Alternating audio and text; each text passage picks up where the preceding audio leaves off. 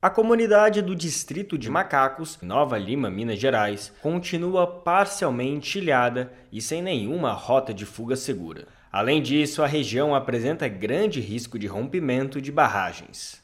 O principal acesso do vilarejo, a BR-040, a MG-160, está alagada porque um muro de contenção construído pela mineradora Vale está represando a água da chuva. Outra opção para chegar à rodovia federal passa por dentro de um condomínio local, mas em trechos de terra risco de atolamento e acidentes. A inundação também atinge uma via que liga o centro de Macacos ao bairro Capela Velha. O distrito é cercado por sete barragens. Uma delas está em alerta nível 3, o que indica risco alto de rompimento. A mina Mar Azul, ou B3-B4, vai encerrar as atividades e passa por um processo arriscado de descaracterização, que envolve retirada de milhões de metros cúbicos de rejeitos. Se houver rompimento, a população tem apenas uma rota de fuga, a estrada Campos Costa, que também foi atingida pela chuva e tem trechos intransitáveis. A pavimentação e a adequada sinalização do trecho são demandas antigas da comunidade, mas quase nada foi feito. As famílias que vivem em macacos convivem com medo desde 2019, quando foi elevado o risco da região e a Vale tocou a sirene de emergência da B3-B4. Na ocasião, centenas de pessoas tiveram que ser realocadas porque viviam em áreas que seriam fortemente atingidas por resíduos em caso de rompimento. Pouco tempo antes, o país assistiu ao desastre na barragem do Córrego do Feijão, em Brumadinho. O incidente matou centenas de pessoas e causou danos ambientais e sociais sem precedentes na história do Brasil. O professor André Luiz Freitas Dias coordena o programa Polos de Cidadania da UFMG, que acompanha comunidades em cenários de conflito urbanos e socioambientais.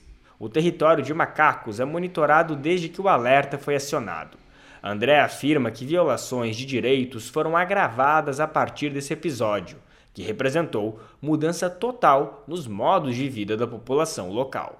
Essas violações de direitos, elas são anteriores, obviamente, a 2019, mas elas foram agravadas, elas foram intensificadas em 2019, justamente a partir né, de todo esse processo do que a própria comunidade passou a chamar de uma lama invisível que simplesmente varreu né, o distrito, varreu o território, né, os corpos territórios ali, é, com uma série de violações de direitos. Segundo o professor, a população relata falta de diálogo, ausência de informações e silenciamento. No caso de macacos, é algo gravíssimo, gravíssimo, gravíssimo, porque sequer informações acerca do que acontece ali no território, as pessoas, as famílias e a comunidade, elas têm sabe? Assim, durante muito tempo, a empresa, ela, ela sequer forneceu para as comunidades, para as pessoas,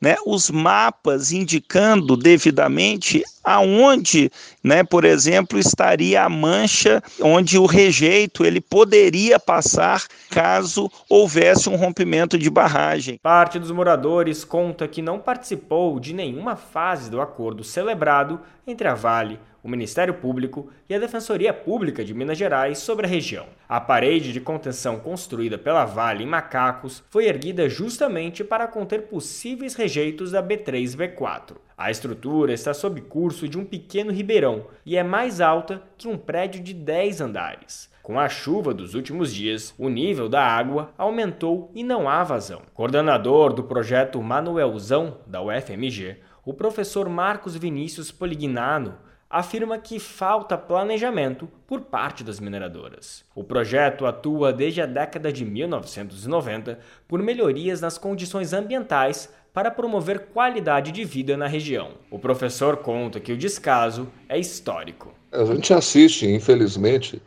uma repetição do mesmo, né? Como que a gente está absolutamente à mercê dessas precariedades de infraestruturas uh, que a mineração executa. Inclusive esse em relação a macacos, onde construíram um muro com a, a ideia de que você uh, faria detenção de lama caso houvesse um rompimento em B3 e B4, só que esqueceram que é, por ali corre um rio e que com a chuva, rio, lama estão se acumulando e virando um grande reservatório inundando a, a, a, região e comprometendo casas né, próximas e avançando sobre elas. O professor aponta ainda que não há política eficaz de acompanhamento e controle por parte do Estado. E como que essas infraestruturas são absolutamente frágeis uh, e não respondem pela segurança, enquanto o Estado se omite na fiscalização, no acompanhamento, e o Estado deveria ter, por princípio, exatamente garantir a integridade do cidadão, garantir a sua segurança, garantir a, a, é, exatamente que não, essas populações não fossem submetidas a nenhum tipo de risco, muito menos de vida. Então, admitir a existência de estruturas e de uma economia que arrisca populações é absolutamente incompatível é, com o dever de Estado. O distrito de Macacos fica a cerca de 30 quilômetros de Belo Horizonte e está na região em alerta vermelho para tempestades nos próximos dias. Por isso, segundo o Instituto Nacional de Meteorologia, o risco deve continuar. De São Paulo, da Rádio Brasil de Fato, com reportagem de Nara Lacerda, Lucas Weber.